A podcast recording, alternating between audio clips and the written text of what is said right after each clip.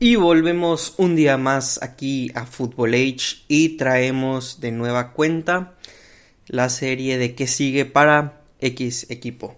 Entonces hoy venimos con los Titanes de Tennessee, que tienen una situación bastante eh, curiosa, este, porque es un equipo que la temporada la anterior, o sea, la de 2021, fue un equipo muy bueno, fue un equipo que si mal no recuerdo llegó hasta la final de conferencia. Este fue justamente contra los Chiefs que, venían de ganarle a los Bills en ese partidazo que todos recordamos. Este y pues ahora tuvieron una decaída gigantesca.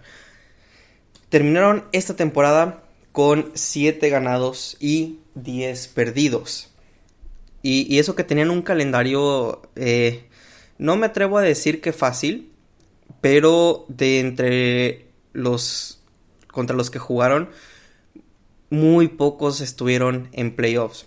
De hecho, los únicos que, con los que jugaron estuvieron en playoffs fueron los Jaguares, los Cowboys, los Chargers, los Eagles, los Bengals, eh, los Chiefs y los Bills. Son todos contra ahí los Giants.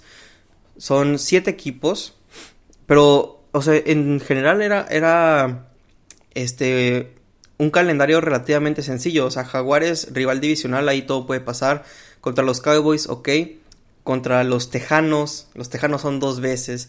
Este, los Chargers, que los Chargers cuando jugaron, este, bueno, ya, ya se habían levantado, sí. Y luego, este, los Eagles, los Bengals que también perdieron, los Packers, los Broncos, otra de los, los Colts, por ejemplo, los Commanders, los Raiders. Tenían una, este, un calendario que podían terminar con récord ganador y pues si ganaban los dos juegos contra Jacksonville, pues iban a estar en, en playoffs. Pero bueno, son hubieras. Hablando ya en temas ya más de posiciones, están en una situación bastante complicada. Hablemos primero de mejor jugador de este equipo, que es Derrick Henry. Derrick Henry ha tenido ya un, una decaída en su producción bastante grande. Tiene ya 29 años. ¿sí? Tiene ya este, su edad, un corredor que dio mucho, la verdad dio mucho. Este, pero eh, ya va para abajo. Ya no es el mismo que rompió la liga en 2020. Sí, hay que recordar que en esa, este, en esa temporada 2020 tuvo 2027 yardas y 17 touchdowns. Después de, de esa temporada, la siguiente tuvo 937 en 2021, que fue cuando se lastimó la mitad de la temporada pero esta que jugó casi todos los partidos, nomás se perdió uno, parece, uno o dos, eh, tuvo 1538 yardas, o sea, bien 13 touchdowns. Derrick Henry ya está padeciendo de lesiones. Derrick Henry ya no puede cargar con el equipo de los Titanes por él solo. Y es bastante importante que le encuentren a algún relevo o algún backup porque su backup es Hassan Haskins y el que le sigue es Jonathan Ward. Pero no es como eh, un jugador, o sea, jugadores que, que puedan mantenerlo en la banca tres jugadas seguidas, por ejemplo, o sea, una serie, por ejemplo, no sé. Este, y ya es importante para Derrick Henry porque ya fue muy golpeado, ya fue muy exigido y, el estilo de juego que tienen se basa en Derrick Henry. Es play action y la mayoría de las veces es Derrick Henry.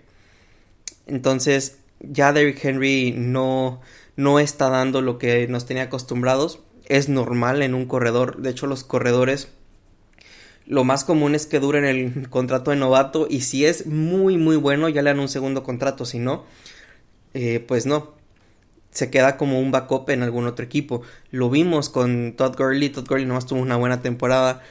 Y lo vimos con Marshawn Lynch, Marshawn Lynch tuvo creo que dos o tres temporadas buenas, después de ella no fue nadie.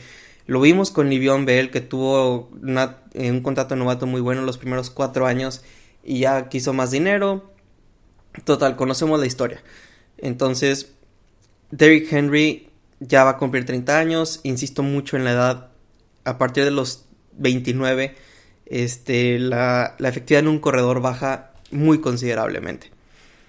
Entonces, eso es una de las cosas. Creo que deben de buscar algún corredor este, suplente que pueda intercalar turnos con Derrick Henry. Hay buenos en la agencia libre. O sea, en la agencia libre este, todavía está Devin Singletary, por ejemplo, que si no es muy bueno, te puede cumplir el trabajo de dejar a Henry dos, tres este, jugadas. Eh, es por decir. Ahora vamos con la situación de coreback. Este equipo de Tennessee únicamente tiene dos corebacks justo hoy en día bajo contrato. Ryan Tannehill, Malik Willis. ¿Cuál es el gran problema de, este, de estos dos jugadores? Ryan Tannehill no es la solución para tus problemas. Ryan Tannehill ya tiene 34 años. Ya igual. Este, si bien es cierto, un coreback te puede durar hasta los 36, 37 años este, si lo cuidas. Pero Tannehill le han estado pegando, pero bastante. Tuvo 35 capturas esta temporada, no, perdón, tuvo 33 capturas esta temporada. Eh, o sea, le pegaron, o sea, si fueron 33 capturas, sabrá Dios cuántas veces le habrán pegado. Y no fue, o sea, creo que fue de las peores temporadas que ha tenido. Jugó 12 partidos y tuvo 2.536 yardas, 13 touchdowns. Eh, lo bueno es que tuvo únicamente 6 intercepciones. Bueno, eh, media intercepción por, por juego o una intercepción cada dos partidos, básicamente. Pero igual, Ryan Tannehill, desde que dejó Miami, sí había, parecía que iba a ser otra cara de Ryan Tannehill. Sin embargo, ya esa, esa época pasó. Y justo por eso draftearon a Malik Willis en el draft pasado con su tercera ronda, si mal no recuerdo. Y Malik Willis, en las oportunidades que tuvo, no demostró absolutamente nada. O sea, Malik Willis jugó 8 partidos. De los 8 partidos tuvo este 61 intentos de pase completó 31 de ellos, es el 50% aproximadamente. Y en 31 pases completos, o sea, tuvo 276 yardas. O sea, estamos hablando que Mahomes y Josh Allen, aunque sí es cierto, es este, estar eh, hablando con palabras mayores, pues. Mahomes y Allen, esas 276 yardas te la hacen en 3, 4 juegos. Digo, perdón, en 3, 4 juegos. Este, bueno, sí, sí me pasé. Eh, ¿Qué quieres? Unos 11, 12 intentos. Si quieres. Claro que hay otros jugadores que te los hacen en. Este, en, en menos o en más. Pero a lo que voy es que en 8 juegos tuvo 276 yardas. Es que son números de un quarterback de preparatoria, básicamente. No tuvo ningún touchdown por aire, tuvo tres intercepciones, corriendo tuvo un touchdown, tuvo 27 carreos para 123 yardas, o sea, tampoco corriendo que era de las cosas que más le veían en el draft, tampoco lo, lo pudo hacer. Tuvo 10 capturas también. O sea, le pegaron también 10 veces. Su rating de pasador fue de 42.8, o sea, muy mal. Entonces ya, ya nos dimos cuenta que Malik Willis no va a ser la solución. Malik Willis tuvo media temporada para demostrar que, es lo que valía. Y básicamente, no, bueno, más que nada a los, eh, a los coaches de los titanes y a las personas que lo draftearon, les dio una cachetada, les dijo es que yo no sirvo. Y es verdad, o sea, claro, eh, fue la temporada de novato, la temporada de novato este, pues, estás aprendiendo, eh, o sea, y lo que tú quieras. Pero estos números que da Malik Willis sí son para preocuparse. Creo yo que este, los Titanes sí están en, serios problemas en cuanto a la posición de coreback. Más porque no van a alcanzar coreback de fijo. O sea, no van a alcanzar coreback en esta. o sea, al menos de los top 4, no los va a alcanzar a menos de que hagan un trade hacia arriba. E, eso, este, lo sabemos todos. Van a irse tres corebacks en el top este, 5 y por ahí Will Levis antes del top 10 de seguro. O algún otro, no sé. Pero los Titanes tampoco no es como que cuenten con muchísimo eh, capital de draft importante. Si tienen su primera ronda pick 11, tienen su segunda ronda pick 41, tercera, este, cuarta. Es más, creo que cuarta no tienen. Cuarta, cuarta no tienen, tienen sexta y tienen séptima. Entonces tienen únicamente seis picks de draft. Y a lo mejor con el pick 41, a lo mejor escogen a Tanner, a Tanner McKee, que sería el, el, siguiente mejor coreback después de estos, de los top 4. O también pueden esperarse hasta el pick 72, que es el de tercera ronda, tomar a Hendon Hooker. O pueden esperarse a su pick de sexta ronda, que es el 185, que aparte es de Atlanta, y tomar a Stetson Bennett. Stetson Bennett hay que recordarlos un buen coreback. El problema es que tiene 26 años, 25 años, va a cumplir 26. Entonces, eh, soluciones hay para el equipo de Tennessee, pero sí está bien complicado en, en, lo que sea que estén metidos. También hay que recordar que trajeron a Joshua Dobbs, Joshua Dobbs ya se fue.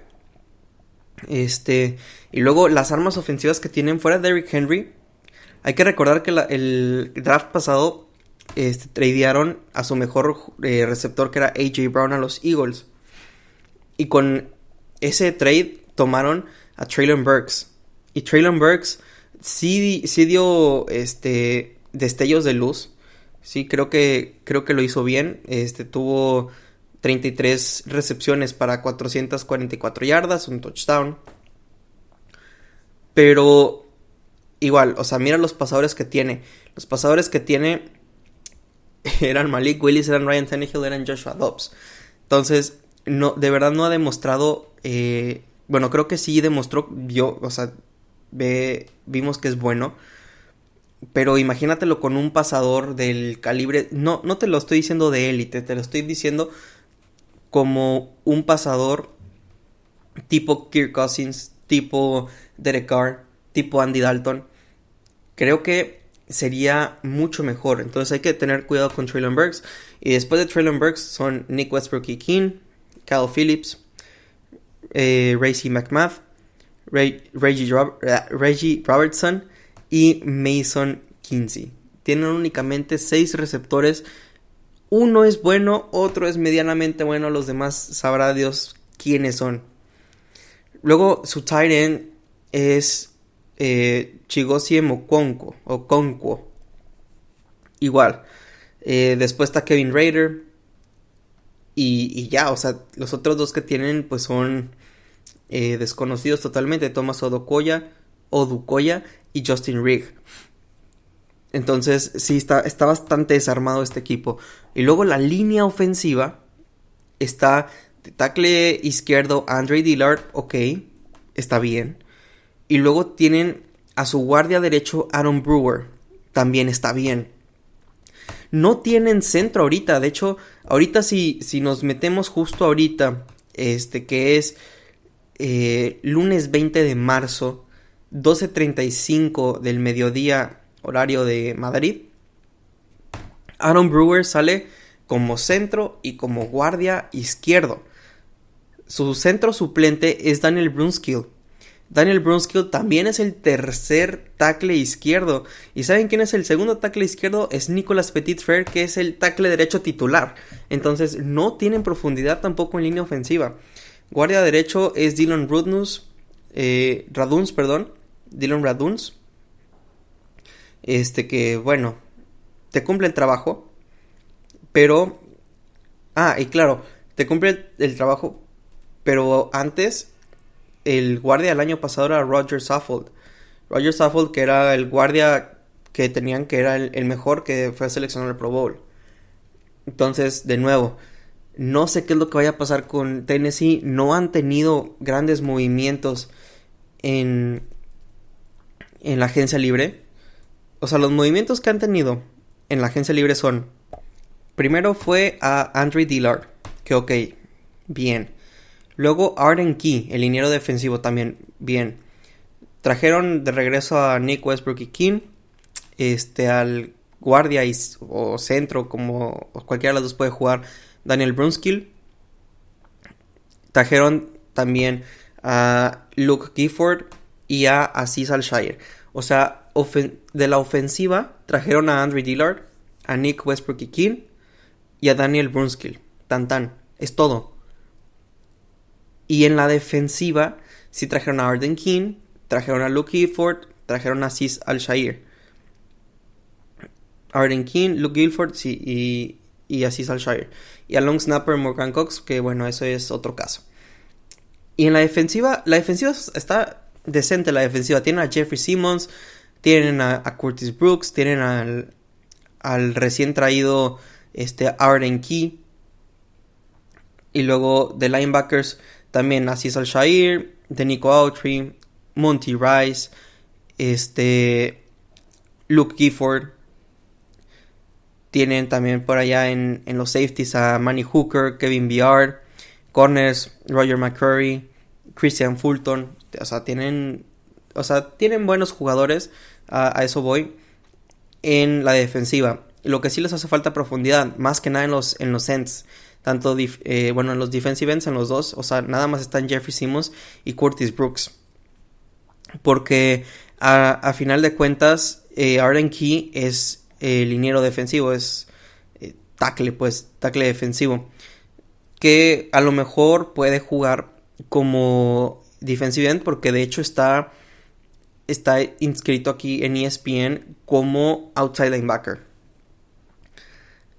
Y este también Luke Gifford eh, es también eh, inside linebacker que te puede ayudar también dándote este profundidad, pero como tal ends tiene nada más a Jeffrey Simmons y a Curtis Brooks. Safeties tienen cuatro safeties, o sea, si se les lesiona uno, ya nomás tienen uno para andar rotando. Si se les lesiona dos, ya no tienen para andar rotando. Corners están bien. Linebackers creo que están bien. Eso sí, eh, nomás los defensive ends este, y los safeties es lo que hay que cuidar. Y toda la ofensiva creo que necesita ya ser completamente eh, restaurada. Ahora, ¿qué es lo que va a pasar con el pick 11 de los Titanes? Creo que el pick 11 de los Titanes va a ser para tomar o receptor, porque receptor creo que es su necesidad primordial, o algún liniero este ofensivo. Liniero defensivo se me haría muy difícil, o sea, tomar, por ejemplo, a Lucas Vaness, tomar a Kalaya Keynes y tomar a eh, Brian Brisee, Nolan Smith, Miles Murphy, por ejemplo. Porque eh, receptores sí están bien, bien limitados. Entonces, a ver qué, qué es lo que pasa con este equipo de los Titanes. Hay que recordar, head coach Mike Rabel, buenamente ofensiva. Este es, es un es un jugador, es un jugador, es un coach que que te puede hacer, o sea, es bueno, sí, es bueno. Coordinador ofensivo Tim Kelly, coordinador este defensivo Shane Bowen. Entonces, tienen para todo. Eh, Rank Arthur es el gerente general. Va a tener muchísimo trabajo con, con los coaches para arreglar este equipo. Vamos a ver qué es lo que sucede. Va a ser muy interesante seguir lo que haga Tennessee este, para reconstruirse como tal. Entonces hasta aquí el episodio de hoy. No olviden seguirnos en nuestras redes sociales como arroba footballh03 en Twitter y en Instagram. Y en Facebook puedes seguirnos como este fútbol-h podcast. Entonces nos vemos hasta la próxima edición de este podcast. Chao, chao.